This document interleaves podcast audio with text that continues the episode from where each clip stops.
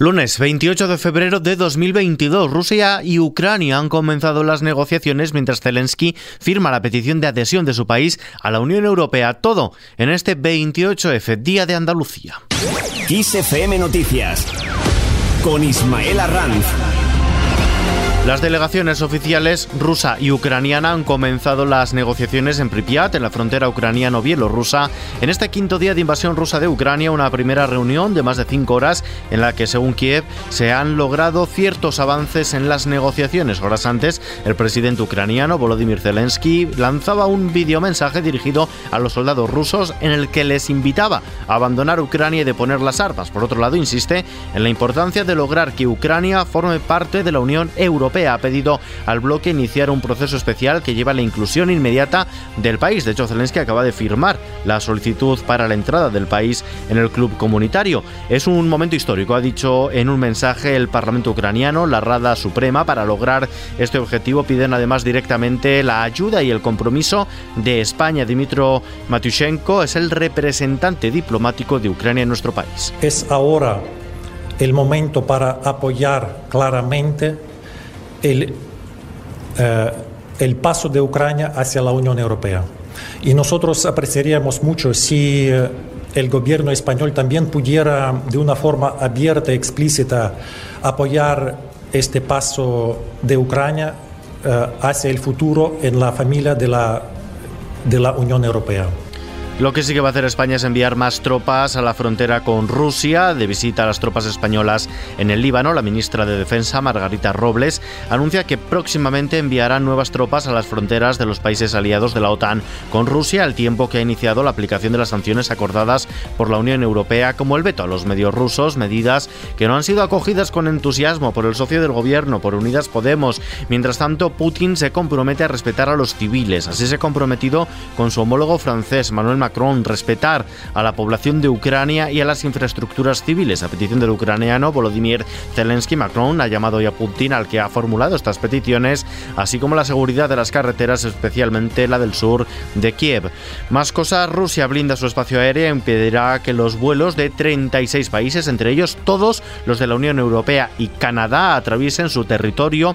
Es la respuesta que dan a la misma medida adoptada por estos estados tras el inicio de la intervención militar. Por su parte, Estados Unidos ha elevado las sanciones por la invasión de Ucrania, prohíbe a las entidades estadounidenses cualquier tipo de operación con el Banco Central de Rusia, además de congelar todos los activos en dólares de esta entidad.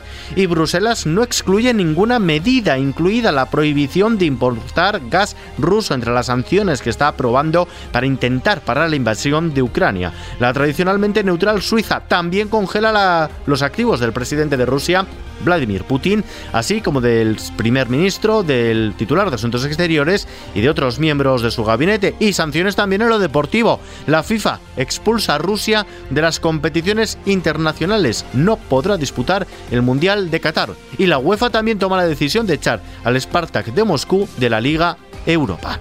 El número de refugiados se cuenta ya por centenas de miles. Unos 500.000 ucranianos siguen huyendo hacia sus países vecinos con Polonia como el país receptor de este más de medio millón de refugiados que Naciones Unidas ha contabilizado desde que comenzó la invasión rusa el pasado jueves.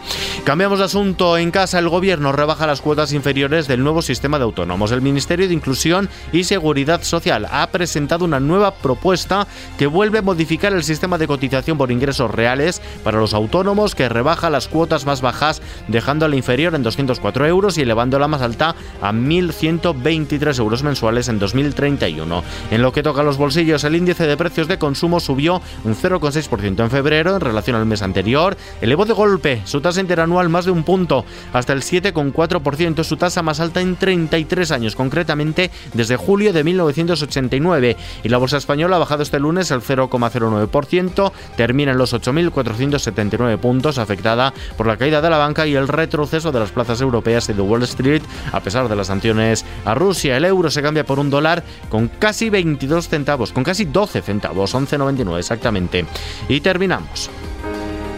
La bandera blanca y verde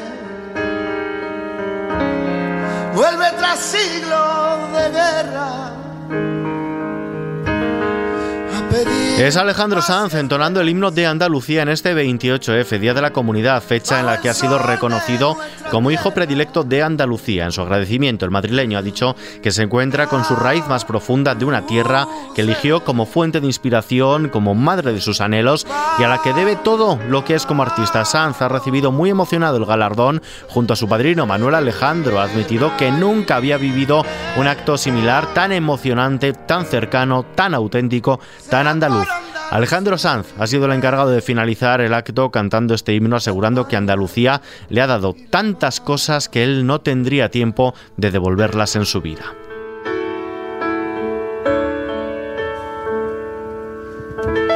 Andalucía. Esta noticia está ampliada en nuestra página web xfm.es. Toda la información actualizada a las 24 horas en nuestros boletines y completada con los audios del día en nuestro podcast XFM Noticias. Hasta mañana.